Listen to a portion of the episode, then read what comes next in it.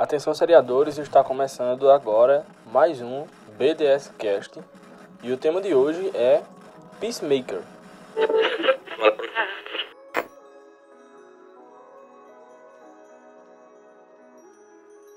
Fala pessoal, e aí, tudo bem com vocês? É, finalmente voltamos aqui. Há 15 dias atrás falamos sobre BBB e hoje nós viemos com um assunto bem diferente, mas que não deixa de ser tão bom quanto. Caramba, eu agora comparei Big Brother com Peacemaker, foi pesado, mas é. tudo bem. Olha, tudo bem, é da vida. é, hoje nós vamos falar sobre Peacemaker e eu tenho alguns convidados bem muito especiais para falar comigo. Primeiramente, eu sou o Pedro, não sei se você já reconheceu minha voz. Junto comigo tem meu querido amigo Eric. Oi, Eric. Oi, gente, tudo bom? Voltei para falar mal das coisas, eu gosto de falar mal. e para começar, os nossos convidados, nós temos o nosso querido e ilustre Ale Bonfá. Oi, Ale, tudo bem? Ô, Pedrinho, e aí, tudo jóia? Pô, cara, eu, eu sou que nem o Eric, eu gosto mais de falar mal das coisas do que falar bem. Só que eu não. Eu, eu gosto de tudo, então é, é, eu tenho uma dificuldade de achar alguma coisa para falar ah, mal, né? A nossa barra de critério é muito baixa, né? É, eu poderia ter vindo 15 dias atrás para falar de BBB, que aí eu só ia falar mal. Mas. Mas essa série de hoje não vai dar para falar mal, não, cara. É verdade. E junto com a Lê, para fechar o nosso time de convidados especiais, nós temos também o nosso querido Diogo. Oi, Diogo, tudo bem? E aí, Pedro, tudo bem? E aí, pessoal? Eu costumo falar mal de tudo, mas dessa série eu não vou conseguir falar mal, não. Olha que que pra eu falar mal de alguma coisa é bem fácil. Mas Peacemaker, pra deixar tá no coração, eu gostei muito, vou brigar com o Ed se ele falar mal. Convidamos as pessoas certas. Verdade. as pessoas certas, Pedro. Porque, olha, eu, eu, sei que o Diogo fala mal das coisas, eu sei que a lei, eu sei que a, a, minha, eu sou que nem a lei, assim, a minha barra de critério é muito baixa. Eu, tô, eu, eu, gosto facilmente das coisas também, mas eu gosto de falar mal, mas eu gosto facilmente das coisas. Eu sei que o Diogo é, é bem criterioso, acho assim, vou chamar Diogo porque o Diogo vai falar mal. Eu tô, eu tô muito impressionado, Eric. Eu tô muito impressionado que o Diogo não vai falar mal. Eu, achei que eu, vinha fazer, eu vinha fazer um, um contraponto. Eu achei que ia fazer um Spotnix aqui com o Diogo hoje. Eu falando bem e ele falando mal. Você achou que ia fazer o advogado do diabo que eu ia socar? Não, não, não tem que falar mal, meu gente. Diogo, tu lembra que, que Peacemaker é da DC, né? E tu não vai falar mal da DC? Como então, assim? eu falo muito mal da DC, mas eu acho que o jogo tá virando, hein? Olha, eu acho que o jogo Opa. tá virando pra DC. Inclusive, eu comprei, eu comprei o ingresso do Batman essa semana e eu acho que o jogo vai Eu virar. também. eu também. tá todo mundo junto, ninguém solta a mão de ninguém nesse barco. Você vai ver que dia, Diogo? É quarta-feira que vem, daqui uma semana. É dia saca do carnaval. Caraca, filha vou... da mãe, vai vir antes de mim. A gente vai no dia 1. A gente vai na terça, eu e Pedro. É, vocês vão lá na, na cabine? Iria. Eu não cheguei nesse nível ainda. não, foi pra estreia, né? Dia primeiro. Caraca, eu vou, só, eu vou ver só no sábado, tá louco. Todo mundo já vai ter visto, Aí... é spoiler pra tudo quanto é lado. Neymar não soltou nada, então também. É coragem esperar pro sábado pra assistir esse filme. Compra, Lê, vai comigo na, vai comigo na quarta, tem ainda ingresso. É, vou, dá pra ir, eu posso ver duas vezes, né? Então, um amigo meu queria assistir na quarta, duas horas da tarde. É horário bem Nossa, mesmo, vou... kit, kit vagabundo, né? eu vou às seis da tarde, eu vou às seis da tarde, dá pra ir. É seis da tarde, ainda, ainda trabalhadores, ok, né? Agora duas horas da tarde na quarta, puta vida. É, faz um almoço de aquecimento, depois assiste o cinema, depois toma uma cerveja lá pra encerrar o dia. Agora, vê, depois do almoço, duas horas da tarde, três horas de filme, quem que vai dormir? Assim, o filme tem que ser muito bom pra não cochilar. Vai ser, o sono, vai ser. O sono vai bater. Eu fui assistir Batman vs Superman à meia-noite e vocês não dormir. Nossa, mas esse filme você tinha motivo pra dormir. Batman, Batman vs Superman, eu dormi naquela cena inicial do Batman perseguindo lá a coisa na, oh. na, em Gotham. Ô, gente, eu sou um decenalta. Vamos voltar a falar bem da DC, por favor. Vamos voltar pra Peacemaker. então vamos voltar pra única coisa boa que dá pra falar, né? Não, única não. Eu já sei que o Diogo gostou do Esquadrão Suicida, então tá ah, bom. Também, então, eu, eu falo assim só pra aí. Não, o segundo, o segundo. Ah, não, não o primeiro, o segundo. Primeiro? E teve o primeiro? A gente esquece aquilo. Não, teve não. Eu gostei até do primeiro. Nossa! Meu Deus! Agora o clima ô, pesou. Pedrinho, ô Pedrinho, você não queria que falasse bem da DC, caraca? Eu tô aqui, Putz, velho, mas aí, aí não dá pra te defender ela aí. Pô, falei sou desse e nem eu passo pano pro primeiro, mas... Puxa. aí é divertiu, é cara, sai bem. É, depois... Ah. Ficou pesado o clima depois de defender, né, o primeiro Esquadrão Suicida, mas...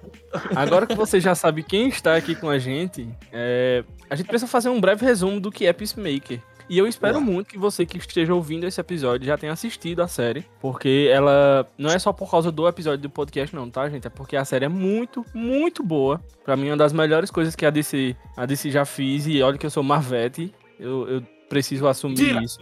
Eric, por favor, é, é aquele texto Nossa, de Hawkeye foi, foi um, uma casa à parte. Não, vou falar não.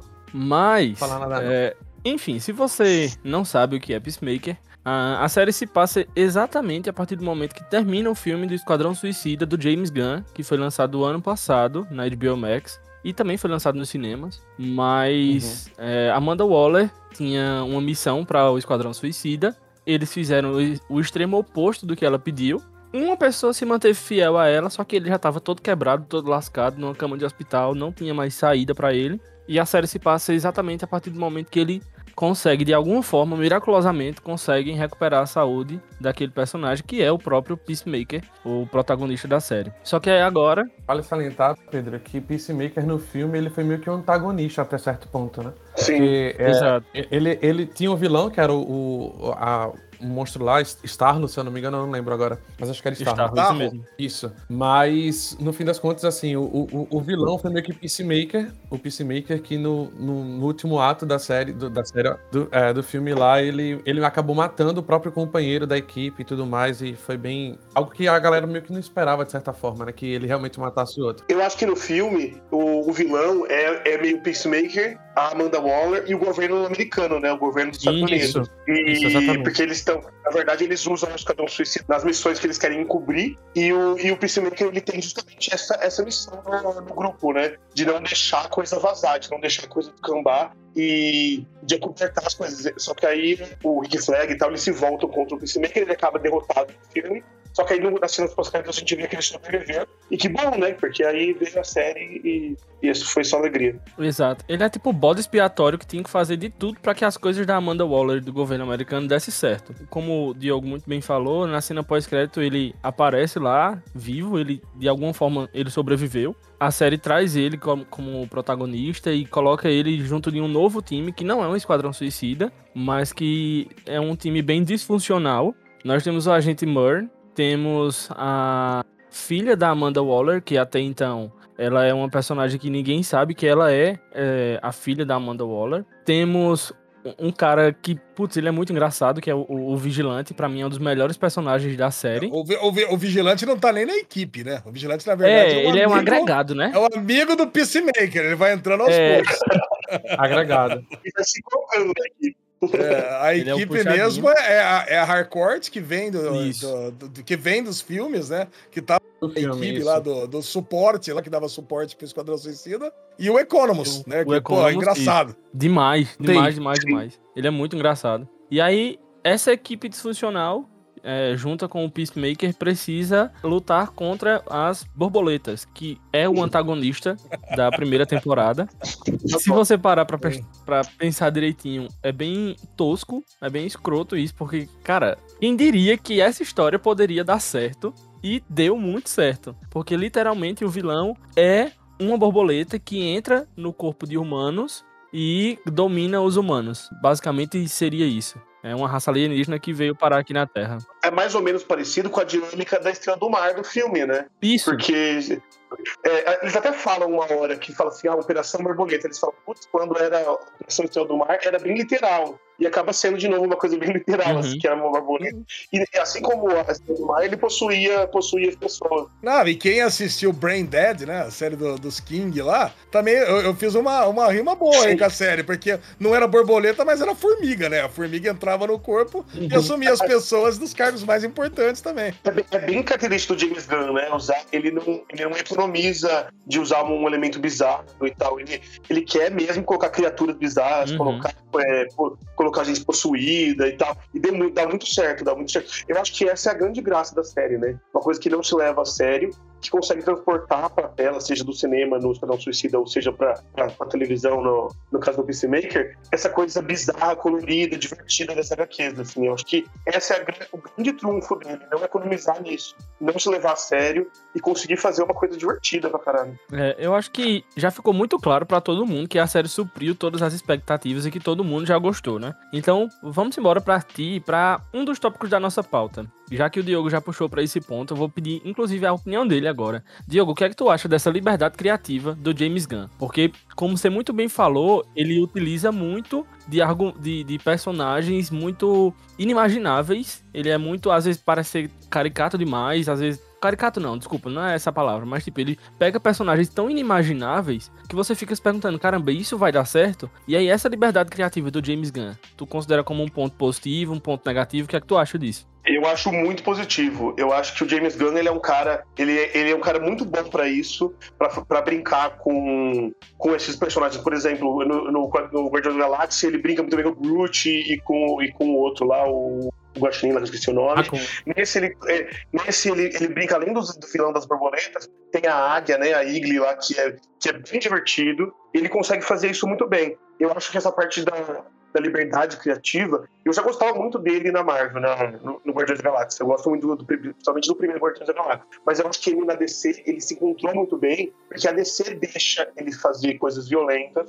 a DC deixa ele fazer coisas, é, é, piadas escatológicas, piadas bem galhofas, e a DC deixa ele também ele dar cutucadas é, em questões políticas. Ele, ele, inclusive, tanto no Esquadrão Suicida quanto no, outro, no, no Pacificador, né, no Peacemaker, ele, ele claramente está naquele momento pós-demissão dele da Marvel, em que, ele, em que, a gente tem que lembrar que ele foi demitido porque ele era um crítico grande do Trump e da extrema-direita e tal. E, e, ele veio, depois disso, assim, com os, os dois pés no peito para fazer o que ele bem entender. E acho que, acho que na DC ele tem essa liberdade, na Marvel ele nunca teria. E acho que dá muito certo. Ele consegue brincar muito bem entre o, o bizarro e o carismático, entre, entre o, o galhofa e ao mesmo tempo com profundidade, com, com crítica social e tal. Eu acho que, eu acho que ele manda muito bem nesse, nesse aspecto. Cara, muito bom.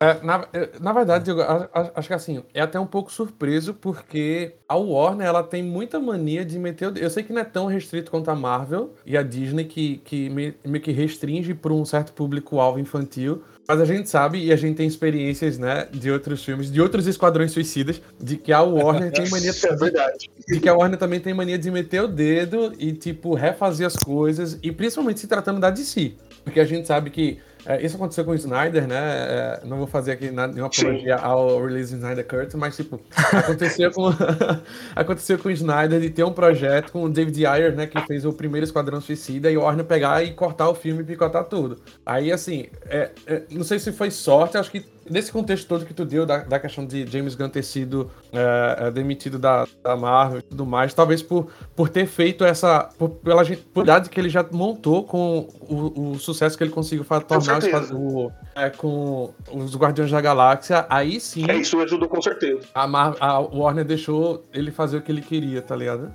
Eu acho com certeza, acho que você pegou num ponto. Ele tem credibilidade, né? Ele deu muito certo com uma equipe pequena, né? Que o Guardiões da Galáxia não era ninguém antes do, do grande público, não era ninguém. Ele conseguiu com um sucesso estrondoso. E ele fez mais ou menos a mesma coisa, né? Ele pegou, ele pegou personagens pequenos, né? Quem é o Peacemaker, gente? Eu, não, eu nem sabia quem era antes do filme. Não, e, é, e, agora coisas que você já fez. Não, é, é, é muito curioso esse lance do James Gunn, pegar esses personagens completamente desconhecidos do público e transformar no, no, no nos astros da, da, da, das grandes sagas aí. Você pega o universo Marvel, que tá trazendo esses personagens mega conhecidos como, como Homem de Ferro, como Thor, de repente ele traz à luz esses, esses personagens cósmicos aí, que não conseguiram emplacar nem nos quadrinhos lá com as sagas Aniquilação e tudo mais. Que, pô, tem lá a sua galera que, que é fã, mas a grande maioria caga pra isso, né? Vamos falar a verdade. Então dá uma preguiça danada. E ele, ele traz o Guardiões da Galáxia e de repente vira o filme favorito de todo mundo no pós-lançamento, né? Pô, nossa, todo mundo ama todos os personagens, ama Gamora, amo o Drax, amo o Rocket Raccoon, o Groot. Cara, então ele, ele pegar essa mesma coisa e jogar num filme do Esquadrão Suicida, que já tinha sido odiado por todos, ele conseguir dar essa reviravolta. É. Porque, cara, a maioria das pessoas que eu, que eu comentei, porra, adorou o segundo filme. Até pelo impacto das mortes, até pela loucura do vilão, até por aquela cena lá dele entrando e matando todo mundo, disputando, uhum. né, o Peacemaker e o, e o, e o, e o, e o Bloodshot, é, pra ver quem que matava mais quando tá invadindo lá o pessoal. Então é, é ele para mim ele conseguiu de novo e destacar o personagem menos conhecido de todos que era o Peacemaker, não é só o Senão, Diogão, que não conhecia Peacemaker. Pacificador, cara, você tem que ler muito quadrinho pra saber quem que é. O Vigilante não, o Vigilante ainda é um personagem que muita gente conhecia, que teve muitas histórias, mas o Pacificador, cara, é, é um personagem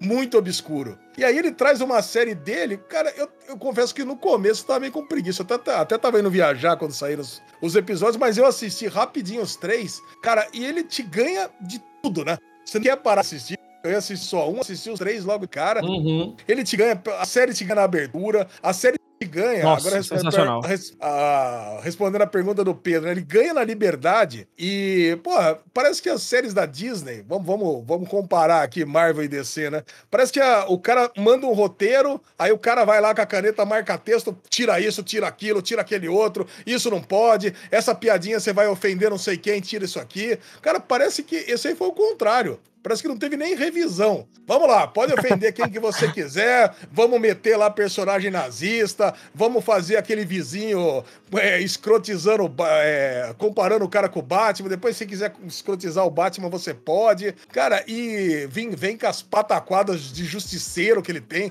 Cara, então parece que tudo era permitido. Eu falei, cara, isso é um oásis no meio do deserto, uma série dessa, cara, que você não, você não encontra esse tipo de roteiro em série nenhuma, né? Não, não só de super-herói, mas nem em série normal. Cara, não, é à toa que Peacemaker tá aqui no meu top 15, aqui tá em segundo lugar, agora, do ano 2021, 2022, no banco de série, já que nós estamos aqui no BDS. No, no banco de série, então, obrigado, Ale. Ah, tem, que fazer, tem que fazer um jabá aqui, né? Já, já não basta o jabá que eu faço no, no, no derivado toda semana aqui no banco de série, tem que fazer aqui no próprio podcast, né? Valeu. E, e assim, é, o, o, que eu acho mal. Teve aquele episódio, acho que foi o quarto ou foi o quinto, eu não lembro, que ele começa a só jogar um monte de nome de, de celebridade atual. Ele fala de Ariana Grande, eu acho. Ele fala. Eu, eu só não lembro o que é que ele tá Você não crédito depois. ele, vai, ele vai soltando um monte de nome, ele vai soltando um monte de nome. Aquele negócio. Quem, quem quiser manter, manter, é, meter processo, uhum. que meta processo, enfim, ele sai jogando um monte de nome. Eric, tá eu, preciso, eu preciso puxar um negócio aqui, que eu já expressei meu ódio no Twitter sobre isso, mas eu preciso. Tudo que eu passo, vou manter ódio. Esse pode ser pós-crédito já tá enchendo o saco, né? Pô, já. enquanto era filme da Marvel lá, que você fica lá segurando a vontade de mijar, ok, é só da Marvel. Agora, todos os caras que meteram na pós-crédito. Era o Boba Fett. Ah, eu percebi que era legal, não precisa assistir. Ele é uma, ele é uma coisa a mais, é uma coisa extra. Mas assim, é, não, é uma. Não muda nada. Mas, Di, é uma risada a mais que eu queria dar. E eu descobri no é. sexto episódio que tinha só. E só porque eu, eu vi um comentário no banco de séries. Senão nunca saberia descobri... que tem. Eu descobri no quarto, Ale. Eu descobri no quarto. Eu descobri no quarto episódio ah, também. Puta bosta!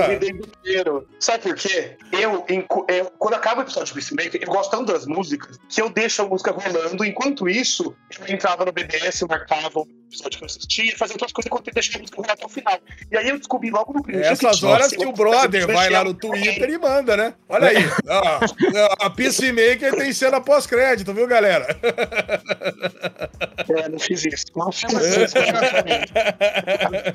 o que eu acho que não compromete foi o que o Diego falou, é que não são cenas relevantes. Assim, a gente fica até o final já sabendo que algum, algum, alguma besteira, assim, alguma merda. Então, não faz tanta falta assim, sabe? Não é nada tão. É um bloopers, oh. né, Eric? É um, é, um é, bloopers, é, né? É legal pra caramba. É uma coisa né? Sabe, sabe é, eu patrulhei as crianças que quando terminava o episódio mostrava os erros de gravação. Não sei se vocês lembram, que no final do episódio de Para Três Crianças eram alguns trechos que eram erro dele, e tudo mais. É como se fosse aquilo. Eu, eu, via como aquilo, assim. Eu via só como extra mesmo. E olha lá. É, eu acho que só, só voltando nessa, nesse ponto da liberdade criativa, de pegar personagens. Diogo até falou que era um personagem desconhecido. Cara, essa semana saiu a notícia de que o bicho tá querendo fazer um, um live action do Homem-Pipa. Minha gente, quem conhece é. o Homem-Pipa? Quem é Olha, o Homem-Pipa?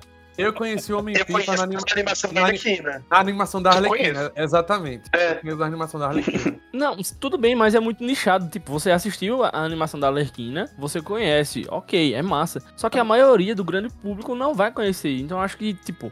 É, é uma coisa bem bizarra mesmo, é um personagem bem desconhecido, mas eu acho que eles pegaram por isso, né? Talvez a, DC flopou tanto apostando no Superman, que é, que é um puta no personagem, apostando no Superman. E ele falou: gente, talvez dê certo a gente apostar em uma coisa que ninguém tem expectativa nenhuma, que a gente consegue reverter a expectativa a nosso Verdade. favor. Cara, eu, muito eu só, bom. Eu só vou bater palma, porque assim, tá ligado que confirmou, mas vindo do, do Esquadrão Suicida do filme, vai ter uma outra série de um outro personagem. Eu vou bater muita palma se de repente for a Doninha que sobreviveu no final, a que a gente tem a revelação na, na, na cena final. A Doninha sobreviveu. Errou, porque é um dos melhores personagens. Ela não participa de quase nada, mas é um dos melhores personagens do filme, velho. Nossa, é mas olha. Se ele fizer isso. Eu queria muito uma série do Bolinhas. Queria muito, muito uma série do Bolinhas. Eu, eu acho. Eu aposto no Tubarão Branco. Eu acho que é ele que vai ter você. Eu acho que é o Tubarão que vai. Vai ser do Bloodshot, gente. É, certeza. Nossa, é bom é. porque cada um aposta em um aqui.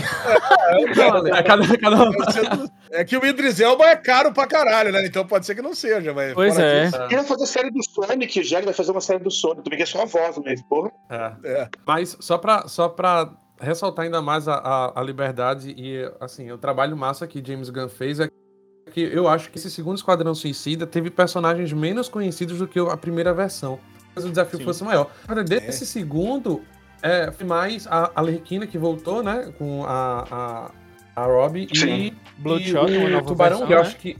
É, é, e o Tubarão Rei. É porque, o, voltou é. o cara do Bumerangue lá, que morreu no Capitão Isso, Bumerangue. É, mas muitos não tiveram muita relevância. E, e o, o, e, e o, o Rick Flag, né? Rei... E o Rick Flag morreu no filme.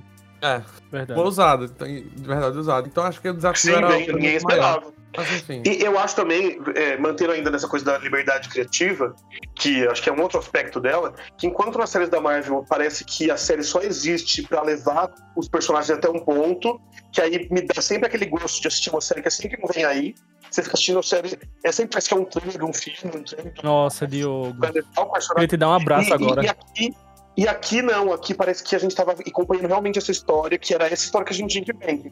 Isso eu acho que é um ponto muito positivo de Peacemaker. Ô, ô Di, ô, cara, ô Di, esse, esse ponto, ele, ele, é super relevante porque essa série tá na cara que era uma série para ser uma minissérie. Não era para ter uma outra temporada. Uhum. O sucesso fez com que fosse renovada. Mas, cara, é uma série tão fechadinha e, pô, encontra o arco. É, é, desde o arco de redenção do Chris Smith, né? Do, do, do, uhum. do, do pacificador, Sim. até todos, todos os, os, arcos paralelos do pai dele que morreu. É da, contou a história inteira do flashback com o irmão dele. Então a gente entende por que, que ele tem esse lema, né? De eu vou matar, eu quero paz a todo custo, nem que eu tenha e matar todos os homens, mulheres e crianças do mundo. Então, quer dizer, tudo tudo que aconteceu na série dá a entender que era para ser uma mini e não uma série. Verdade. Mas, cara, mas eu fiquei muito, mas eu fiquei muito feliz pela renovação.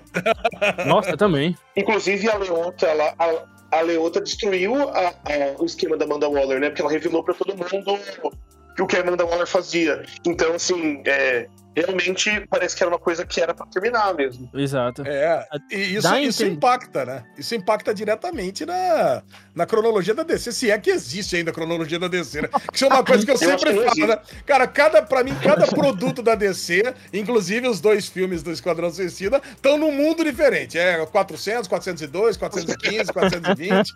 E os três...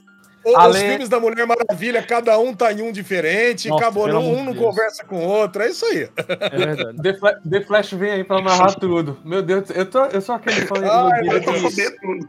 Que medo eu sou fã iludido. Eu tô, tô, tô torcendo, eu, de verdade, eu, eu torço muito pela DC. Diz assim, DC, me ajude a te ajudar, me ajude a ter orgulho de falar em algum momento. Eu Flash, eu não tenho expectativa nenhuma. Flash não tem expectativa nenhuma. Eu, eu tenho expectativa pelo Batman e pelo Aquaman, mas pelo, pelo Nossa, Flash. Com certeza. Meu Deus, amém. Alguém com expectativa pelo Aquaman. Pior que eu sei, Diogo. Então, o Eu, primeiro é mó legal. já vi você chiando, é. eh, xingando The Flash no Twitter. Eu leio, me dói a alma, mas eu continuo gostando de você.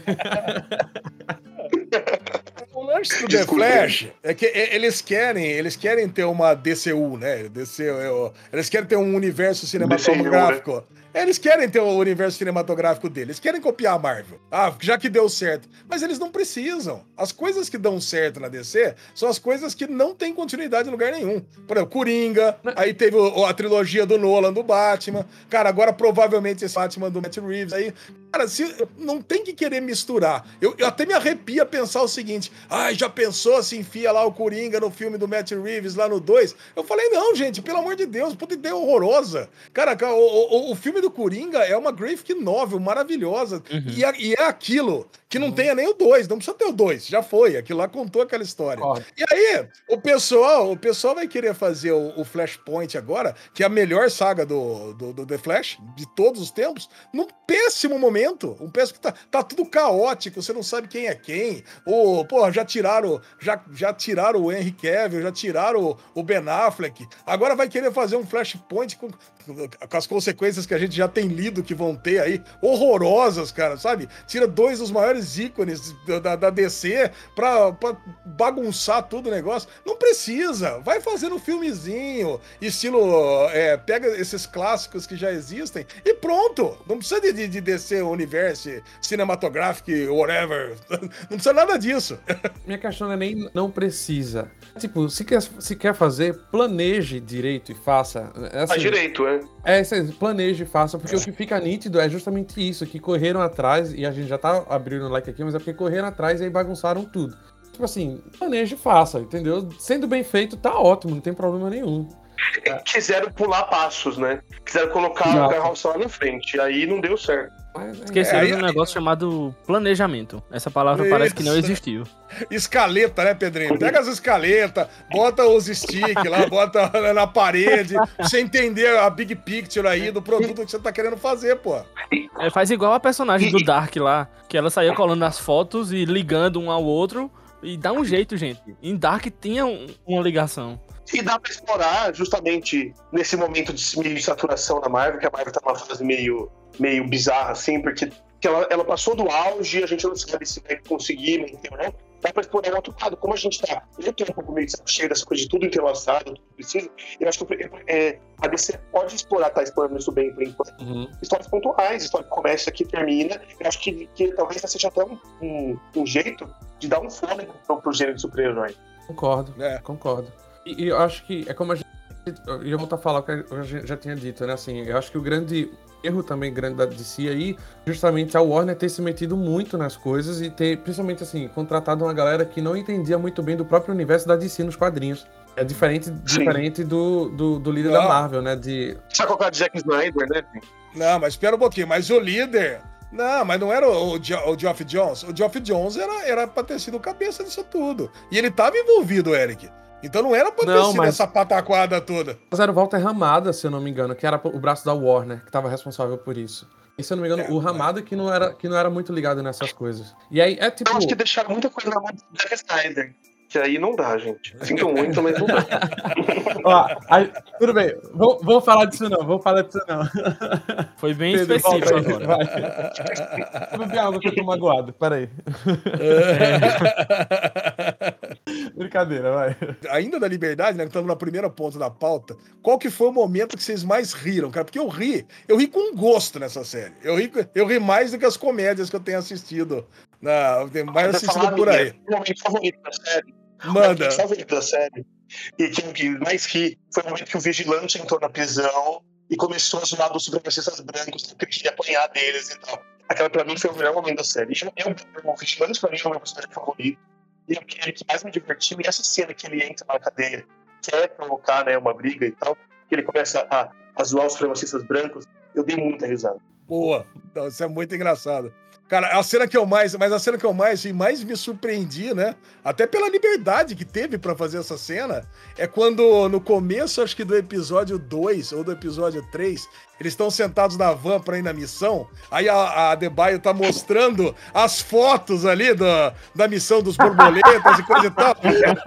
aparece, aparece a perseguida da manhã dela lá, cara, meu. Aí ele olhou assim, caralho, o que, que é isso? Não sei o que lá. Cara, e aí ele tem. Ele toma consciência que ela é lésbica. Que é isso, você é lésbica? Cara, essa, essa sequência, cara, é tão engraçada, mas tão engraçada porque. É, é, esse, esse, esse é o tipo de coisa, esse é o tipo de humor, esse tipo de liberdade você não vê em série nenhuma. É, é o que eu falei anteriormente. Isso seria uma coisa cortada fora. falei, não, não, não faz isso aqui não, vai dar problema. Já vão, já vão. É, já vão criticar nas redes. Pá, para isso aqui, cara. E, e, assim, eu rolei de rir, cara, nessa hora. Rolei de rir. E eu, eu, também. Pronto, eu acho que eu vou, eu vou ficar com essa mesma cena que tu. E o que eu gosto mais dela é porque é, ela não parece ser alguma. Porque eu já vi algumas outras críticas na série dizendo que a, o humor pode ser um pouco forçado, né? Principalmente essa, essa, essas piadas mais sexistas. Mas o, o, pior é que, assim, eu não tô dizendo que isso aconteceu comigo, mas é uma situação muito real que você pode. Que você imagina isso acontecendo, a galera rolando a galeria e do, e do, nada. E assim mesmo, é surpresa, é inesperado, tá ligado? Você rolando a galeria e do nada.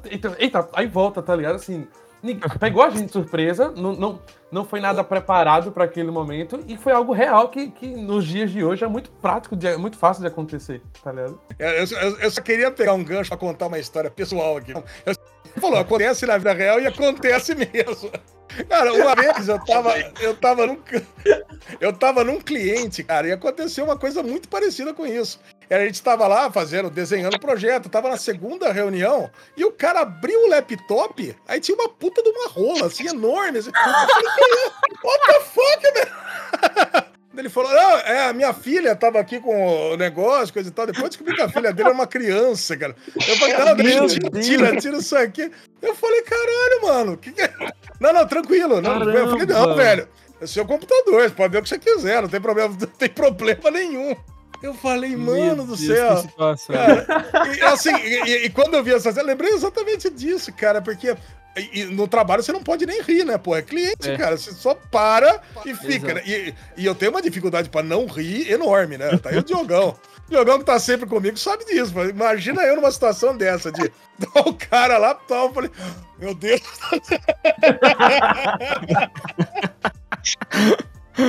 Esse cara foi muito bom. Mas manda aí, é, Pedrinho, qual foi a sua cena mais hilária? Cara, eu dei muita risada na cena do.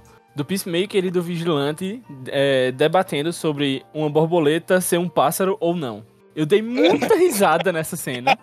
Eu ri muito. E no último episódio, na cena, quando a Adebayo usa o capacete, que ela bate direto na, na parede. Torpedo, mano! Torpedo, mano! mano um cara, cara, esse eu dei uma gargalhada. Eu, eu ri muito. É muito bom mesmo. Ri muito, muito, muito com essas duas cenas. Foram minhas duas cenas que eu mais ri mesmo.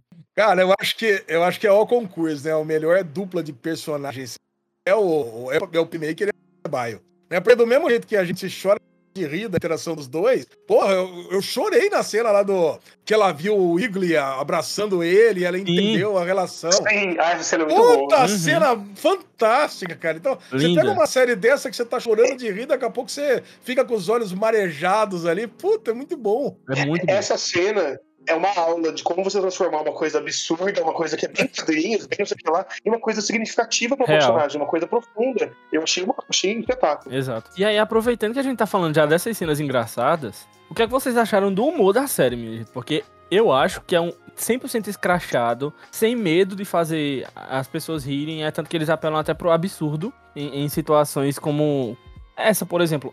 Aqui, Eric acabou de citar o Ale também. O que, é que vocês acharam desse humor? Foi na medida certa ou vocês acharam exagerado? Na minha opinião, foi mais do que certa a, a medida. Manda mais que tá pouco, cara. Exato. Você pega uma cena, você fala, você fala do humor do absurdo, cara. Você pega na última cena, o cara tá lá pra botar o, o, o capacete lá dentro. Aí o cara, ele, ele fica com nojo e tem ânsia de vômito. Aí mostra o, o Peacemaker também tendo a, ânsia de vômito depois que o outro tá vomitando vomitando lá dentro, cara. Muito bom. Esse, cara, esse é um humor, é, é, quase que um jogo de RPG, sabe? Vamos, ver, vamos jogar um RPG nós, nós quatro aqui. Cara, é, e acontece essas coisas absurdas. Ah, adorei. Pra mim, pode ser da, é daí pra cima. A maior crítica que eu vi em relação a isso é justamente que, às vezes, James, James Gunn ele prolonga demais algumas cenas de humor, algumas piadas. De repente, se fossem mais curtas, funcionariam melhor. É, teve, teve, a piada do pênis, que agora eu não vou lembrar qual foi exatamente. É, uma que eu gostei muito, mas eu imagino que, tipo, algumas pessoas podem não ter gostado por ser muito quinta série. Só que como eu sou muito quinta série, como eu sou muito leso, eu gosto de coisa lesa, tapada, eu rio também. mas nesse, nesse último episódio do... A, a Debaio vai falar e eles o tempo todo, tá ligado? Ela querendo falar mim. Eu imaginei que você falar essa cena. Eu, sei, eu tenho certeza que muita gente não gostou disso, tá ligado? Porque tem gente que realmente não gosta dessas, dessas coisas. Porque é muito quinta série. Beleza, Quem não, não gosta disso série. é uma pessoa muito triste na vida. Não, eu, eu, eu até acho, por exemplo, essa piada do peido, eles foram tanto que chegou uma hora que não tava rindo mais. Então tem hora que eu acho que ele, ele peca pelo exagero um pouquinho, mas eu acho que a ideia é essa. E, e eu dei risada em quase a maioria das coisas. Eu acho que tem gente que não gosta desse tipo de humor, aí não vai gostar mesmo, mas mas tá na medida, tá? Porque faz, o exagero faz parte da assinatura dele, né? Cara, mas não é só a parte do humor dessa cena, é que ele, ele o, o Peacemaker tava magoado com ela e com razão. Porra, ela fudeu com a vida dele, ela plantou o negócio uhum. pra ele ser incriminado e preso. Sabe? É. E, ali, e ali essa cena tava mostrando a virada do jogo, que ele ia voltar, ele ia perdoar Sim. ela, sabe? Então uhum. essa cena eu gostei por causa disso. Não, não menos pelo, pelo humor e para onde ia chegar. É óbvio que a gente já sabia que eles iam se dar bem no final, mas, cara, eu, eu amei por causa disso. O, o bom é que, assim, o próprio personagem do Peacemaker, ele dá margem para isso, né? Porque a gente sabe que o personagem do Peacemaker é um meninão, ele é um bobalhão. Ele é um uhum. marmanjo torado, mas que usa, fica dançando de cueca em casa. Então, você sabe que ele é meio tapadão assim, sabe? Então, o personagem dá abertura para isso. É. Cara, a, a, cena de sexo no primeiro episódio me pegou de surpresa também. Como é que foi vocês, cara? Olha que ele pega a mina de pé lá e cara, eu falei, caralho, Pô, é. o negócio tá. tá isso aí. É... o primeiro episódio, eu acho que já veio mostrando assim: a série vai ser nesse nível aqui. Não espere uma coisa é. menos escrachada do que essa. Então meio que já preparou o terreno para o que tava por vir no restante da temporada. Mas a cena Exatamente. realmente ninguém esperava mesmo. Com certeza.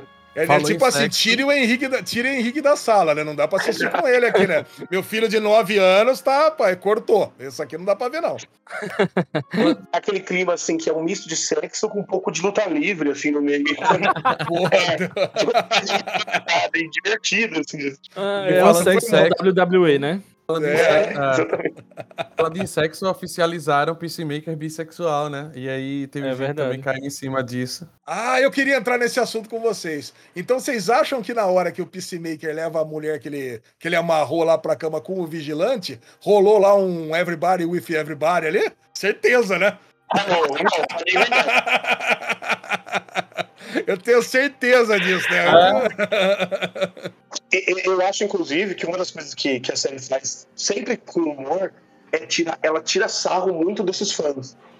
Em vários momentos ela tira sarro desse fã nerd que não aceita, que, que não aceita é, é, coisas liberais com sexo, que não aceita. Por exemplo, no, acho que uma das primeiras cenas da série, acho que a série a cena até que o Ale falou da, da, da foto lá, que que o que, o, que ela tira sarro dele falando que a Leota vira para ele e fala assim: Nossa, você não pode mudar.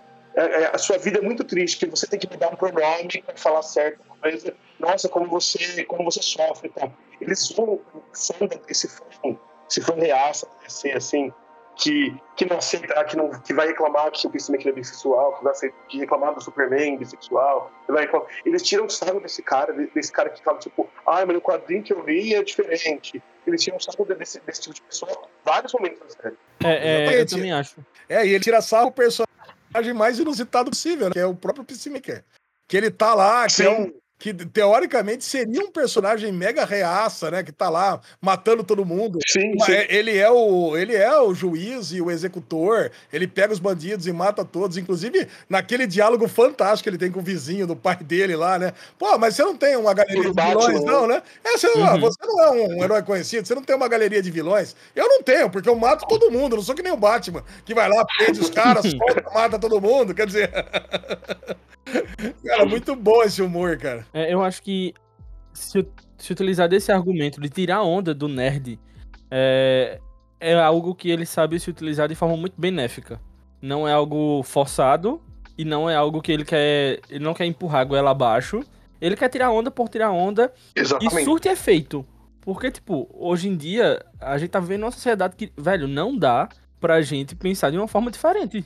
Infelizmente, a gente precisa começar a entender que existe é, é um universo para além desse que o nerd criou na sua cabecinha de um mundo perfeito e, e 100% é, lindo, florido e cheiroso. Sim, e o mais, e o mais interessante dessa jornada dele, né, é que quando ele, ele, ele, tem essa jornada de matar todas as mulheres, homens e crianças para que seja feita a paz, e quando no último episódio, o Groff, o último ou penúltimo episódio, o Groff, né, que é o bichinho lá do, que tava no senador lá, a borboleta, conta para ele que ele quer exatamente a mesma coisa, aí o, o, caminho natural a se pensar fala assim, puta, agora ele vai se unir com as borboletas. Uhum. Pronto, vai Peacemaker sim, e as sim. borboletas. Mas não, cara. Aí o personagem que a galera poderia estar tá lá gostando e apoiando pelos discursos que ele tem lá de, de assassinato, não. Agora, pera um pouquinho. É, é aí que começa a redenção dele. Né? Quando ele coloca Exato. a Debaio como a BFF da vida dele. quando ele pega e vai atrás e destrói as borboletas. Quando ele muda a premissa da vida dele. Então, cara, é, é, mim, realmente é uma série completa, cara. Ela, ela pega por todos os lados. Pela emoção, pela comédia, pela jornada e tudo mais. Isso, isso é construído, Ale, construído não só no último episódio, como se fosse do nada, mas desde o início vai contando é, sobre a história dele, do irmão dele, que aí vai culminando, a gente vai tendo uns flashbacks meio soltos assim, e só no último mesmo que a gente vê o quadro geralzão montado do porquê, de como ele fez o juramento, do porquê ele fez o juramento. É, James Gunn vai contando isso ao longo dos episódios, já através de flashbacks, muito a coincidir com esse lance no final, tá ligado? Com essa virada de chave dele. É, é. Sobre, Sobre o que Pedro falou, uh, eu estava pensando aqui que não, não foi, obviamente, né, não foi combinado, né? Mas foi muita coincidência. Uh, o, o, justamente o episódio de, de, se eu não me engano, foi o episódio que, que o, o Peacemaker mata o pai dele, o supremacista branco, foi na, foi na semana que teve o, o, lance do Monark aqui, do nazismo, né? uhum. né? E, aí, e tipo, sim, acho que foi na sim, mesma semana, mesmo. se eu não me engano. Então, tipo assim, você. Aquilo olhando para a série, você vê, vê, como se fosse algum absurdo, mas aqui a gente tava vendo exemplos, tipo, locais de que Do não era tão, algo realidade. distante assim. Isso aí, uma semana depois, o cara que foi expulso do estádio, né, com tatuagens neonazistas também, enfim. A gente tá vivendo um momento propício para esse humor do de, de James Gunn, dessa... que o mundo, ele é, às vezes, até mais absurdo do que, que a ficção, né? A gente vive num mundo muito absurdo. As pessoas acham que se ah, eu posso aqui defender um, o, a liberação do nazismo. Então a gente está a gente tá vivendo um momento muito, a gente acha, as pessoas podem inventar que a pandemia não existe. A gente está vivendo esse mundo que as pessoas falam um monte de merda. Então, então é bem propício mesmo para esse discurso. Agora, deixa, deixa eu perguntar só uma coisa, pegando a frente aqui rapidinho, Pedro.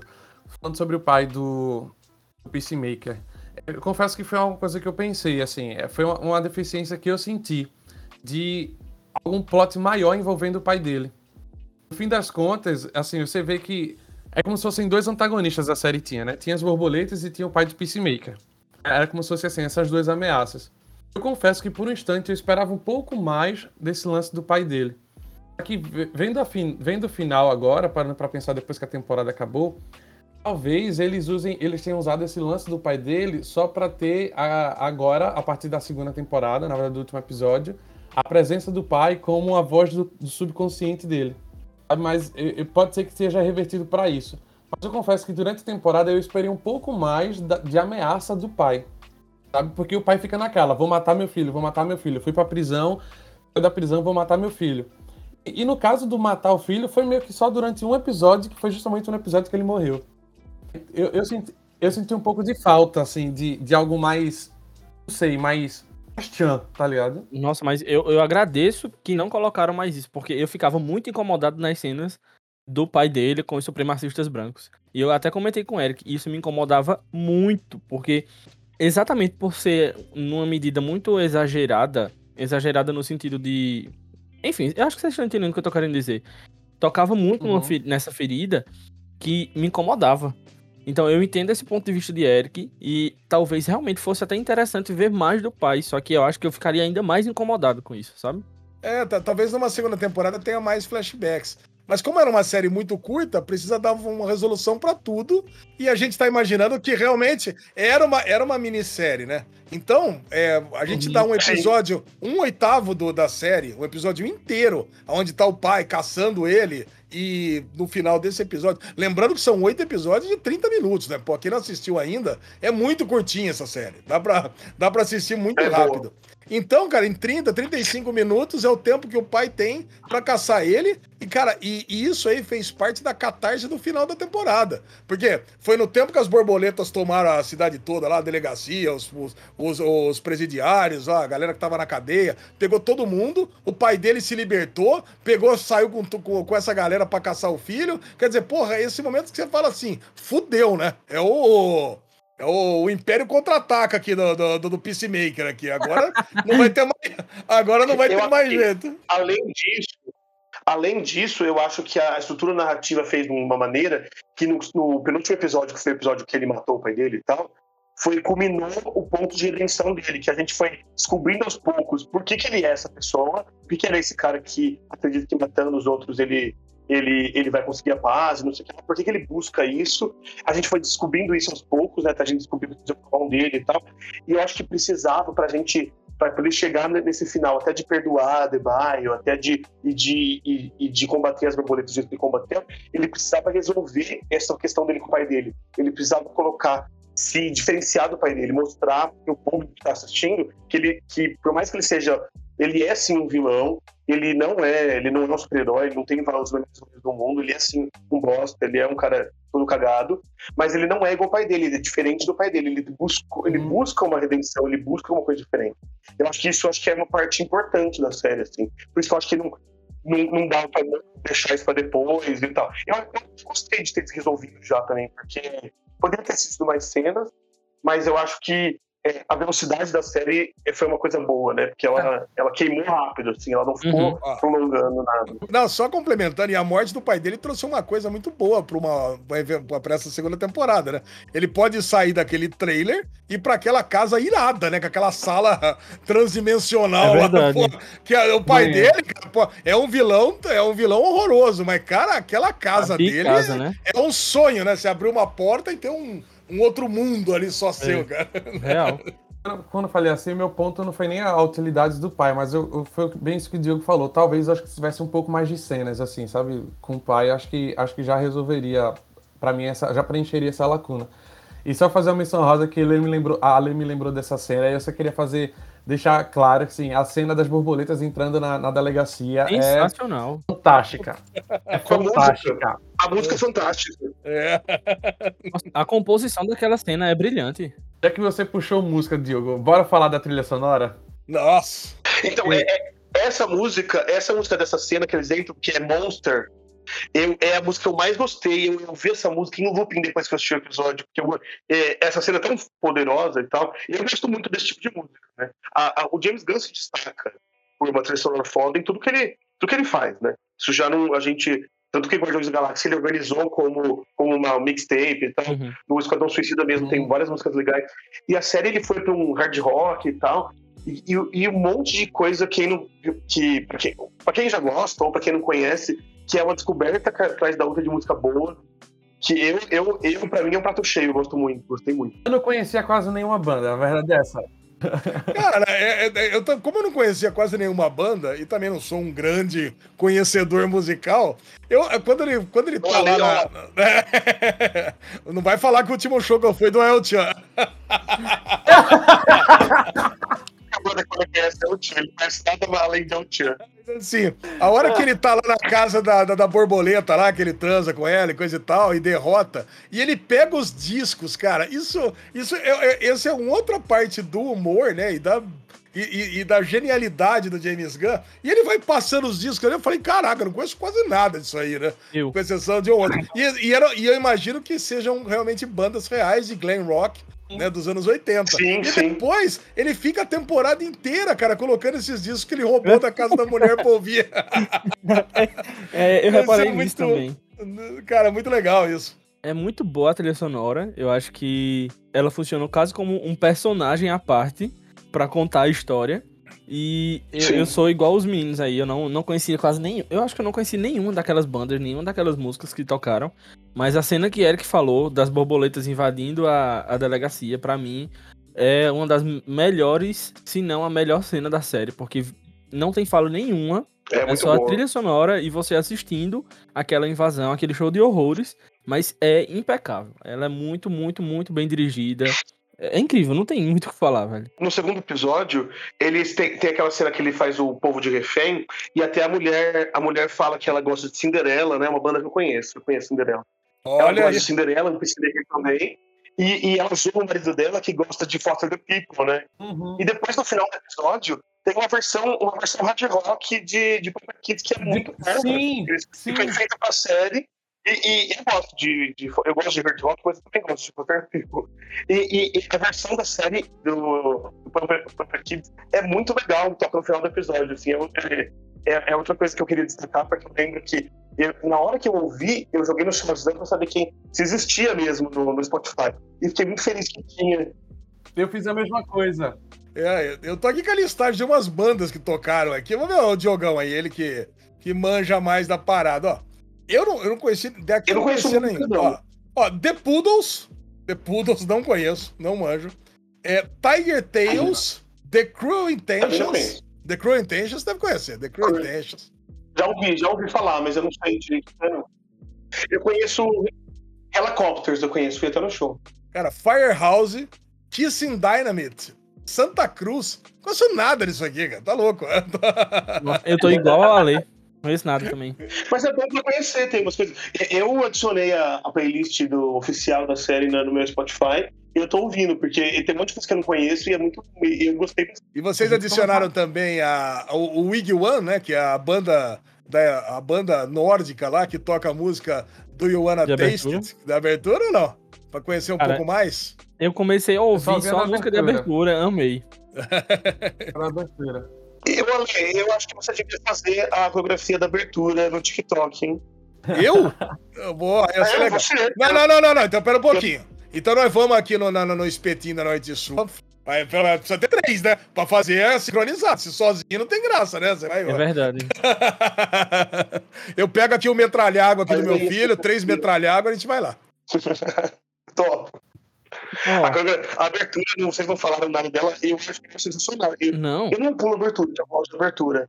Mas eu, essa abertura é muito boa, meu. Eu acho que é impossível pular essa abertura. É, pra mim já é uma das melhores, talvez a melhor do ano. Será que vão mudar pra segunda temporada? Porque assim, muitos personagens ali saíram, né? Claro, é. morreu todo mundo. Quem morreu sai, né? Agora, vai trocar a música ou não vai? Eu acho que pode trocar a música e fazer uma nova fotografia. É, é, pode ser nessa pegada. Perigoso. Perigoso, não sei. Tô acostumado já com essa. Não sei. Perigoso. É... Já pegou a música, é... Aproveitando que a gente já tá falando de personagem que morreu que tá vivo, o que é que vocês acharam do desenvolvimento desses personagens, tanto dos protagonistas quanto dos coadjuvantes? É... Conseguiu ser bem trabalhado diante desse. Como o Diogo já falou, né? Foi uma série que não perdeu tempo, não, não perdeu ritmo. Ô, Pedrinha, tem uma máxima que o Michel sempre fala, cara. Quando você assistiu uma série, você tá lembrando o nome de todos os personagens, quer dizer que o personagem foi bem desenvolvido. E a gente tá Nossa, conversando real. aqui falando, é Murney, é Adebayo, é Harcourt, é o Economus, é o Vigilante, é Chris Smith, que é o Peacemaker. Cara, então, a gente lembrar, a gente lembrar de tantos personagens e se apegar, né? Bom, não queria que morresse ninguém. Né? Então, cara, é, já é um, um bom sinal que os personagens foram bem desenvolvidos. Verdade, verdade, Helena. Verdade. No, no, último episódio, no último episódio, a gente fica apreensivo, porque, particularmente por um tempo, eu realmente achei que fossem morrer. Eu realmente achei que o, o vigilante tivesse tido algum problema e que a. a... Tu falou agora o nome do personagem só porque tu falou, eu esqueci. A Debaio? Não, a Loira, ah, que quase morre também. A. Eu também achei que ela também fosse, tipo, morrer. Por um momento ali. Aí, tipo, você realmente se importa. E você vê que todo mundo ali tem um a gente consegue, a gente consegue traçar uma virada de chave, um grande momento para todo mundo. A da Harcourt, eu, pelo menos eu percebo que foi quando ela, ela começou a série odiando estar em, em, grupo, e você vê no episódio especificamente quando ela, quando ela muda isso e ela começa a gostar da equipe, ela tira foto quando eles vão pro bar. Você vê o, o Economos, esse, o Economos nesse último episódio com todo o drama sobre Eric, a, barba. A, a Hardcore, a, a Hardcore, ela... Não, a Hardcore achou que ela achou que ela foi rebaixada, esse é o problema. Ela era do time A-Lister lá da, da Amanda Waller e de repente foi pra quinta divisão lá com, com o time Muquifo lá no, no interiorzão, uhum. caçar borboleta. Mas fala do Economos, que é legal, que você, tá, que você tava puxando da barba aí. Não, então, foi isso. Você vê que, tipo, até ele, que, tipo, é, era o que. O cara do TI. Eu vejo assim, eu vejo muito Economos como cara do TI. É o cara que fica só no backstage ali, fazendo de longe, o oráculo, tá ligado? Só que em dois momentos que ele brilha tomando a frente da coisa, que é quando ele parte o gorila no meio, Sim. com a serra, e nesse, e nesse último agora. Nesse, e, e, ele até se acha, né? Verdade. É, ele, ele deu a sua no Judo Master também, pô. Ah, o Judo Master. É. E, de, e depois foi com o pau lá e pá, pá, pá, pá. Acho que esse é o ponto. O único personagem que talvez não tenha tido desenvolvimento foi o Judomaster. Foi o mestre do judoca. Talvez o. Mas o Judomaster é ótimo também. Ele é muito não, eu acho, eu acho ele um livro cômico ótimo. Eu acho ele um livro cômico ótimo, assim. Mas como personagem recorrente, digamos assim, ele meio que foi o único. É, ele foi o único que não teve, teve uma, uma história, uma jornada. Não teve. É, ele tava ali pra isso mesmo. Pra... Só pra comer os cheetos, gente. Minimizaram ele, é, exatamente. É bom. Mas eu, eu acho que teve desenvolvimento, deu pra, deu pra se apegar e se, e se, e se relacionar com todos eles, véio, particularmente. Inclusive com o próprio Groove, que ficava lá dentro da, da, da do jarrinho pedindo, pedindo mel. humanizaram, humanizaram ele, né? Humanizaram Cara, ele. Sim. Cara, tem uma coisa, né? A gente recebeu os episódios antecipados, eu não assisti, mas eu tô num grupo que faz as thumbs lá, né, pro, pro derivado, pro SN. E a thumb de um episódio lá, acho que do 6 do, ou do 7, é, pô, uma morte inusitada. Eu falei, caraca, que porra é essa? Spoiler Caramba. é esse? Aqui? Falei, que morte é essa que eu não sei? Cara, aí eu assisti esse episódio, era um episódio que todo mundo correu o risco de morrer nesse episódio. E, e, e, é, e é, justamente o episódio que morre o Murn, e morre, morre o, a, a borboleta que tá dentro dele, né, também. Quer dizer, o Marne a gente já sabe que já tinha morrido. E os policiais morre a borboleta? Os policiais morrem também. Não, mas morre mais alguém. Morre alguém mais. É... Quem que morre nesse episódio mesmo? Morre mais. Ai, morre o pai dele. Ah, não, o. Pai dele. E o pai dele. Morre o pai dele e o Murray no mesmo episódio. Mas a hora que a Harcourt, a Harcourt pega, eu falei, vai morrer ela, vai morrer a águia. A hora que a águia levou aquela porrada Nossa, lá, eu falei, cara, morreu o Igli. Não, cara, puta, isso é muito ruim. Então, mas, cara, não podia ter recebido esse spoiler, porque você fica ali. Falei, ah, meu Deus do céu, alguém vai morrer, alguém vai morrer, alguém vai morrer. Qualquer pessoa que aparece, morreu. Morreu, é, é agora. Vai morrer. É agora. É, isso evidencia como eles souberam trabalhar todos os personagens e a equipe, né? A gente se apegou, a gente tem torço para que a equipe se mantenha para a próxima temporada, porque é... bastante todos Exato. Inclu Aquela cena do. A própria águia. É... Sim, a águia também. Nossa, foi muito bom o, o Diogo ter tocado nesse ponto, porque é realmente é como um... Não foi só o desenvolvimento dos personagens individualmente, mas do personagem equipe como um todo. É tanto que no final, quando Sim. o. Ai, toda vez eu esqueço do nome dele. É... O Economus. Quando ele chega lá na mesinha dele, ele coloca a foto, o, o porta-retrato. Cara, você olha e faz. Poxa, eu espero ver essa equipe junto de novo. Você sente aquele clima nostálgico, aquela sensação amorosa que ele sentiu quando ele colocou ali e olhou para aquela foto, sabe? Foi muito bom tocar nesse ponto do desenvolvimento da equipe como um todo. Porque eles não eram uma equipe no começo, né? É, Esse, inclusive, é, isso. Um, é um tema recorrente em coisa do James Gunn. Que, que a formação da equipe acontece com, com o decorrer do, dos é episódios do, do filme, no caso. É degradativo. Exatamente. Deixa eu só, deixa eu só elogiar, Pedro, rapidinho, a, a, o trabalho gráfico da série, porque eu tava pensando aqui nas cenas do, com a águia, meu irmão, é muito bom, velho. A, a parte gráfica da. É muito da, bom. Muito. Meu irmão, no episódio, no episódio que eles estão fugindo da, da, da, do trailer do, do pacificador, né? Que o vigilante cai e quebra o um negócio, que os policiais vão atrás e a águia vai na frente avançando em todos eles. Meu irmão, é muito bem feito. Eu achei, eu achei muito bonito, assim, a parte gráfica da, da computação da águia mesmo, sabe? Ah, e, e outra coisa que eu queria elogiar, vale a pena ser destacado, é a coreografia das cenas de lutas. Porque não é uma série. Porra que se sustenta em corte de câmera para fazer luta. É uma série que mostra a luta de verdade, Sim. muito bem coreografada. Ah, e... Você entende a luta, você entende a luta, isso é verdade. Exato. E, e, são lutas diferenciadas, né? Você vai pegar uma, um Arrowverse da vida aí, toda luta é igual. Vamos lutar! Junta todo mundo, parece Power Rangers, né? Vamos lutar, fica quatro de um lado, quatro do outro, aquele soco que nem acerta e a pessoa já cai desmaiada. Uhum. É, cara, essas lutas não, cara. Você aquela primeira padaria do, do Peacemaker, a, a borboleta, e comparar com eles entrando no, no, no, no, canil da vaca lá, pô, no canil da vaca não, no, no coxo da vaca que eles criaram.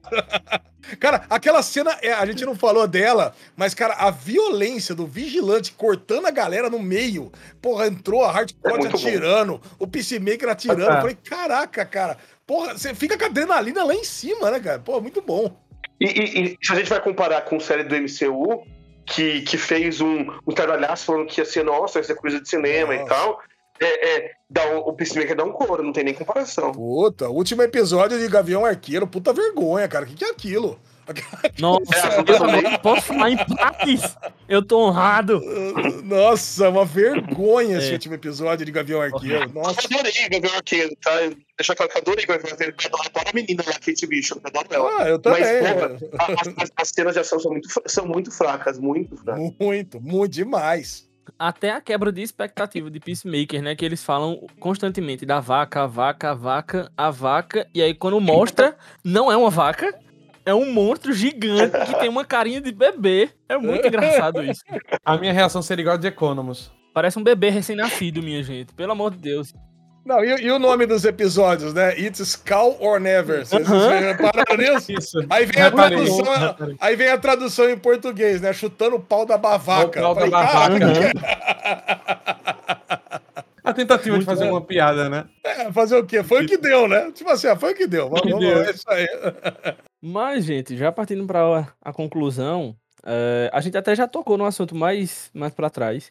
Mas o que é que vai ser do Esquadrão Suicida agora? Porque a série impacta diretamente no que eles tentam fazer, é, é, tornar o universo expandido da DC. O que é que vocês acham? O que é que vai ser do Esquadrão Suicida? Porque agora a Debaio já jogou a merda no ventilador. Ah, Olha, eu, eu não sei exatamente o que vai acontecer, porque a Wanda Waller foi exposta e tal, mas eu estou vendido. Eu quero a Arlequina, eu assisto. Se tiver o, o Idris Elba lá eu assisto, se tiver o Tubarão eu assisto, a equipe inteira do Peacemaker eu assisto. Eu acho que não só com o Esquadrão Suicida e com o Peacemaker e tal, eu acho que a DC devia dar a chave, dar a chave da DC pro James Gunn e falar, faz o que você quiser, meu filho, que eu pode fazer, pode fazer série do, do, do, do Kite Man lá, do Homem-Pipa, que eu fiz também. Eu, eu tô vendo qualquer coisa. Eu tô procurando coisa, eu acho que fazia muito tempo que eu não, que eu não tinha esse, esse sentimento de que a DC tá no caminho bom, e eu acho que é por aí que eles têm que ir. Eu, eu, eu, eu quero que o Peacemaker tenha, eh, que a segunda temporada mantenha essa equipe, e, e acho que acho sim que existe espaço e não vai enjoar se a gente tiver outros spin-offs de Esquadrão Suicida, Concordo. ou até se quiserem fazer uma série do Vigilante, a gente vê. Eu... É, eu, eu acho que é o seguinte: o coração do Esquadrão Suicida é Amanda Waller. Não só no, nos filmes aqui, mas especialmente nos quadrinhos, né? Quem lia sabia que tinha lá. Inclusive a parte do governo americano nos quadrinhos, ela reportava para um cara que não reportava para o presidente, sabe? Era um negócio meio meio CIA, era um negócio meio assim, sabe? Então ela, ela tinha uma certa autonomia também para tomar um, umas decisões aí em paralelo com o governo americano.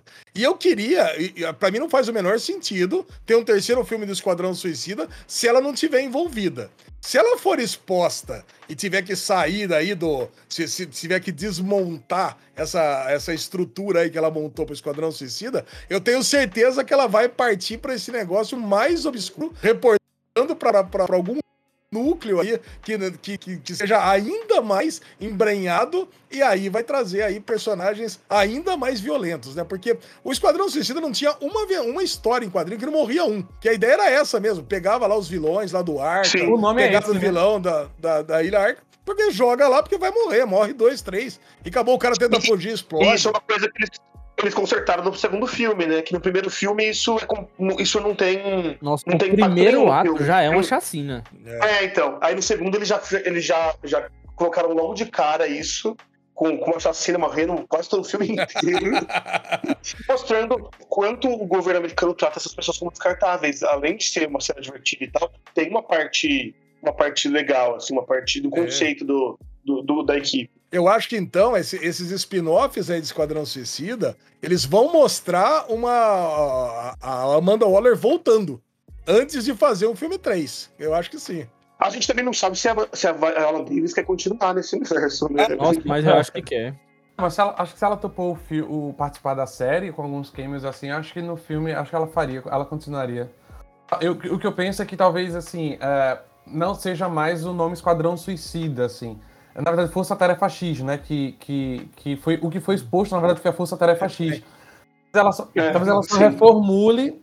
Tipo, beleza, não existe a Força Tarefa X, mas existe uma Força Tarefa Y, assim, por exemplo. Ela só reformule para dar um outro codinome para meio que manter, continuar debaixo dos panos, sabe? Ela consegue se livrar com os contatos. Eu acho que facilmente ela consegue se livrar é, dessa, dessa exposição com os contatos que ela tem, e montar um outro grupo por baixo. Talvez esse, esse, esse gancho final seja mais para dar um, um, gancho mesmo, assim, para deixar a gente na expectativa. Mas acho que isso é uma coisa que, tipo, na primeira cena de um novo projeto, sei lá qual for, isso pode ser facilmente resolvido. Sabe assim, de tipo, já de boa e vamos seguir outra história. Uhum. Tá ligado? É. A Amanda Waller é braba, né? E, e, ela pode jogar qualquer um, botar a culpa em qualquer pessoa pra se, se safar. Pode ser o grupo fugindo da Amanda Waller, né? Segunda temporada pode ser o grupo fugindo da Fúria. Do Esquadrão é. Suicida, né? Esquadrão. Cara, se o, se o Peacemaker ela bate no peito da Liga da Justiça inteira, ó, oh, seus cuzão, chegaram atrasado, hein? Obrigado por. Fakes for nothing pra vocês aí, ó. Cara, fugir do Esquadrão Suicida é pouco. Inclusive, Ale, agora que tu citou essa participação, eu fico pensando nisso, porque, tipo, é, meio que oficializaram, né, de uma forma satírica, mas oficializaram que aquele universo é o mesmo universo da Liga da Justiça que a gente viu. Foi. É Jason Momoa, Sim. enfim, tá todo mundo lá. Embora não seja Henry Cavill nem a, a Gal Gadot, mas enfim, é o mesmo universo. Aqui, o que, o que tava reparando, que eu vi até alguns fóruns, é, é que, por exemplo, ali, pelo uniforme, aquilo tudo se passa antes do, do filme do Flash. Então, tipo, pode ser que depois do filme do Flash, que vai ser esse, esse lance todo lá... Putz, é, é aquilo já não exista mais, já sejam um universos separados e já seja independente. Eu, eu diria, eu, eu, eu apostaria que aquilo é depois do universo do Flash, sabe por quê? Porque já, já dizem que depois do Flashpoint não vai ter Superman nem Batman. E, e a ah, verdade, Superman não, tava, é, lá. Não. Tô falando abobrinha. Superman tava lá. Eu, é, o Superman Mas, tava lá. O Batman que não tava lá. Tá certo. Então, eles não colocaram o Batman e nem o, o Cyborg, o Cyborg. O Cyborg, por causa de todas as questões contratuais, que tem todas as tretas que tem. O Cyborg tá dando treta pra caralho. É. é. Do, do Ray Fisher. E o, e o Batman é, tiraram por causa do, do, do, do filme que tá próximo, pra evitar qualquer tipo de problema de, de associação e essas coisas do filme do, uhum. de Matt Reeves. Mas teria, entendeu? E aí, o que, o que fala que o, esse se passa antes é porque você, você vê até pelo próprio trailer do filme do, do Flash, o Flashpoint, que o uniforme é outro, que assim, a, a toda a questão é outra. E ali tava o mesmo uniforme, inclusive ah. de Jason Momoa, do, do, Aquaman. Isso. Mas então, vocês viram que aquela cena ali, você tem primeiro na sombra, né? Que provavelmente tinham quatro atores, além do, do Superman da Mulher uhum. Maravilha, você tinha também o Aquaman e o The Flash com um dublês. E na hora que aparece de perto, que é que tá batendo aquele papinho, aquele papinho do, do Aquaman comer tubarão, comer golfinho ou não, aí aparece os dois. Obviamente é que a cena foi gravada fora, né? E, uhum. e, e, não, e não junto os dois, né? Você acha que eles gravaram do quarto deles aquela cena com o celular? ou não? Você viu a notícia? Você viu a notícia que saiu? A, é a Marvel que gravou, não foi? Foi a Marvel. Foi a Marvel? O James Gunn tava no, no set do Guardians da Galáxia, ele usou gente da Marvel pra gravar a participação especial. Você tá falando sério? Caraca, é, cara! Isso, é, esse é o multiverso da loucura mesmo que a gente quer. Esse é. no, no, no, próximo temporada já pode aparecer aí o, sei lá, o, o Thor. É, podia ter metido um cameo, né? Não, não foi o Batman, vai lá o, o Cavaleiro da Lua lá pra representar, É lá. real, exato. James Gunn, do Mundos, né? Isso aconteceu, isso aconteceu e vai ter o relançamento da, da, da HQ do confronto da Liga com a. Os Vingadores? A, os Vingadores, em, em, homenagem né, ao, ao. Acho que foi o desenhista, não sei se foi o desenhista, se foi o roteirista que fez essa, a, essa saga. Juntar os três Homem-Aranhas fez um sucesso tão grande que não dá para descartar de um dia deles juntarem isso no cinema para para dar, o, pra dar 3 bilhões de, de bilheteria, uhum. entendeu? Não dá pra descartar. Né? Depois desse Homem-Aranha que fizeram uma pataquada só pra ganhar dinheiro e foi na hora, tá, todo mundo gostou, se divertiu. Eu acho que. Eu acho que qualquer coisa, qualquer coisa pra ter uma bilheteria bombástica, eles podem fazer. E fizeram a mesma coisa com o Doutor Estranho. Mas não vou falar da Marvel, não, que eu tô. Eu tô... Aqui eu quero só enaltecer DC. tá certo, tá certo. Eu virei decenalta agora, eu virei decenalta, agora eu só defendo a DC. Mentira, mas eu, eu gosto, eu, eu sou Marvete, eu sou Marvete. Eu tava lá na estreia, também irei pra estreia do, do Doutor Estranho, porque eu sou dele. Mas, gente, assim, de verdade, pra mim, só tem uma série de super-herói. Eu não sou muito de série de super-herói, não assisto as da CW e tal, não assisto muito. Mas só pra mim só tem uma série de super-herói que é melhor do que a Peacemaker. E a DC também, que é ótimo. Ótimo. Pra, uhum. pra mim, Certeza. todas as outras ficam muito abaixo de Peacemaker, muito mesmo. Eu gostava de Legion também, gostava, mas tem altos e baixos. Mas do, de resto, eu, eu, eu, acho que essas três pra mim são as que eu mais gosto. Eu não vejo nenhuma no, no, no nível assim de fazer coisa diferente, empolgante, como essas, essas. Principalmente o Watchman, né, que ainda, pra mim ainda é a melhor série de, de HQ que já teve. E, e Peacemaker que eu gostei pra caralho. Eu concordo, Diogo. Eu acho que o Watchman também seria a meu, meu primeiro lugar disparado. Ah, o Watchman é primeiro. O Watchman é uma das melhores séries de todas, não só de super-herói, né? Cara, o Watchman é, é uma obra de arte. Verdade. Eu tenho um toque aqui com o banco de séries aqui, aproveitando para puxar a orelha do, do, do Alex, né? Que ah, o Watchman cai, o Watchman cai, não, não que não seja, cai na parte de mini e Peacemaker também, né? Agora Peacemaker, porque não tem 10 episódios, né? Não sei se vocês ficam com essa incomodado com essas coisas também. Mas tá aqui na minha não, eu tenho também. É, o Diogo não, né? O Diogo não, não, não fica com esses toques todos. O Diogo não dá nem nota. Eu fico revoltado quando eu vou ver lá quem assistiu, aí eu olho pra Diogo, o Diogo não dá nota. Eu digo, pô, Diogo. Poxa, não dá pra te defender, Diogo. Eu acho que o número não exprime o que eu senti por uma série, por isso que eu não ponho, não, não dou nota. Bora, bota um emoji. Tem a parte do ladinho ali Nossa. que você pode dar um emoji também, caraca. Mas ele até filosofou pra justificar, ó. Cara, você vê, né? Você vê, né? O bicho, quando é preguiçoso, o cara consegue fazer qualquer negócio. assistiu muito. Assistiu muito Black Mirror ele. Ô, gente, mas acho que a gente já foi toda a pauta.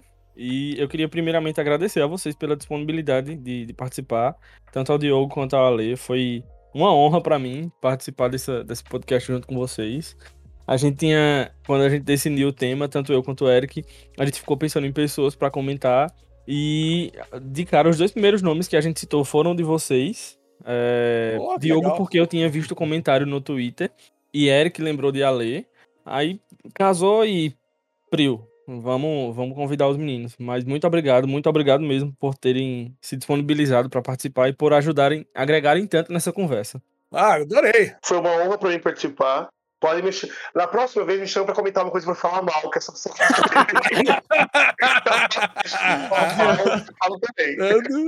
Vamos gravar semana que vem sobre Hawkeye. Sobre Gavião. Sobre, Nossa, sobre Boba Fett. Vamos falar de Boba Fett. Pronto, acabou. Aí todo mundo fala Ai, mal, gostoso, Gente, né? Eu, eu gostei, eu gostei dessas duas. Eu gostei dessas duas. É, Diogo, é sério? Ai, caralho, tá, tá tomando muito. Nossa, tá Diogo. tomando muito bicicletinha, hein, Diogo? Que isso? Tá gostando de tudo? Larguei tua mão agora. Tu gostou de Boba Fett, cara? Eu gostei de Boba Fett. Agora, Pedrinho, agora, Pedrinho, Eric, eu adorei estar aqui, eu adoro esses papos aqui. Óbvio que se tivesse uma cerveja uma mesa de boteco seria melhor ainda. Mas é legal que muita gente vai poder escutar o nosso papo, né? É Essa que é a magia, a magia do podcast. Pô, um dia a gente vai se conhecer aí pessoalmente, Pedrinho, Eric, já conheço, já vi várias vezes, Diogão, toda hora estamos bebendo junto aqui. É isso aí. muito bom, muito obrigado por chamar. Quando precisar, tamo aí. Agradeço também, agradeço demais. Obrigado, Ale, obrigado, Diogo. Tô saudade, quero rever vocês. Eu sei que eu tô. Eu, Diogo, eu sei que eu tô devendo muito, muito, muito rolê, do, muito meeting do AOP. Aí eu tô, eu tô muito realizado, velho. De verdade. Quero muito ver vocês de novo em São Paulo. Obrigado, viu, gente? Venha, venha que a gente vai, que a gente vai beber uma. Bora. Opa, ah, vou junto dessa vez. Viu? Moro do lado de Eric, moro de Eric, vou junto. É uma oferta Bora. recusável. Diogo, eu ainda vou, ainda vou fazer um episódio sobre Survivor e quero que você participe também, viu? Meu sonho. Oh, é obriga obrigatório. Ó, eu, vou, eu vou contar um negócio pra vocês aqui antes de encerrar. Eu dei uma puta de uma ideia pro Diogo, que ele não, que ele não fez nessa última temporada, que é montar um TikTok pra falar de, de Survivor. Caramba! Não teria, não teria bombado esse negócio? Fala a verdade. Caraca, cara. Eu falei que eu ajudava, segurava a câmera, filmava, ele fazia umas dancinhas, se vestia que nem os caras lá, botava umas bandanas na cabeça. Cara, hoje ele estaria com uns 200 milhões de seguidores aí. mas não, não fez. Pô, Diogão. É isso que entendeu. Vai bater um nicho forte, é. Pô, coloque nos comentários aqui, por favor, se você quer que o Diogo faça para próxima temporada um TikTok, Raça pra um TikTok comentando os episódios aqui de, de The Survivor. Vai chover comentário querendo. Você quer o Diogo passando vergonha, realmente. Bom, Tá, gente, valeu, mas gente, é obrigado. isso. Muito obrigado pela participação de vocês. Obrigado a você que nos ouviu até aqui. Não esqueça de nos acompanhar nas redes sociais do Banco de Séries, lá no site bancodeséries.com.br, no Instagram, arroba Banco de Séries Oficial, no Twitter, nos dois perfis, no Twitter BDS News Oficial, onde você fica por dentro das novidades das séries, e no Banco de Séries, que é sobre as novidades do site. E no canal do Telegram é só você fazer lá a pesquisa por Banco de Séries News. Não esquece também de avaliar o podcast no Spotify, que agora tem essa opção, e nos seguir na sua plataforma de áudio preferida, ou no Spotify, no Google Podcast, Amazon Music, Anchor e YouTube, que é onde a gente tá. Gente, últimas palavras. Falem agora o cálice para sempre. É, se, você, se você é decenalta, é, comente lá no, no banco de séries com a pomba do, do Peacemaker. E, e- e valeu. e The Flash vai ser bom, eu tô na expectativa, vai ser bom sim. Se Ih, ruim. será? Ih, Se não assistiu, assistam, assistam o Peacemaker. A série é obrigatória, pra quem gosta de. pra quem quer dar umas risadas e quem quer ver uma série boa e diferentona. verdade. Valeu, gente. Obrigado. Pois é isso. Valeu, gente. Tchau. Até mais. Obrigado, Ale. Obrigado a todo mundo aí. Abraço. Olha, pessoal. Tchau, tchau. tchau. tchau.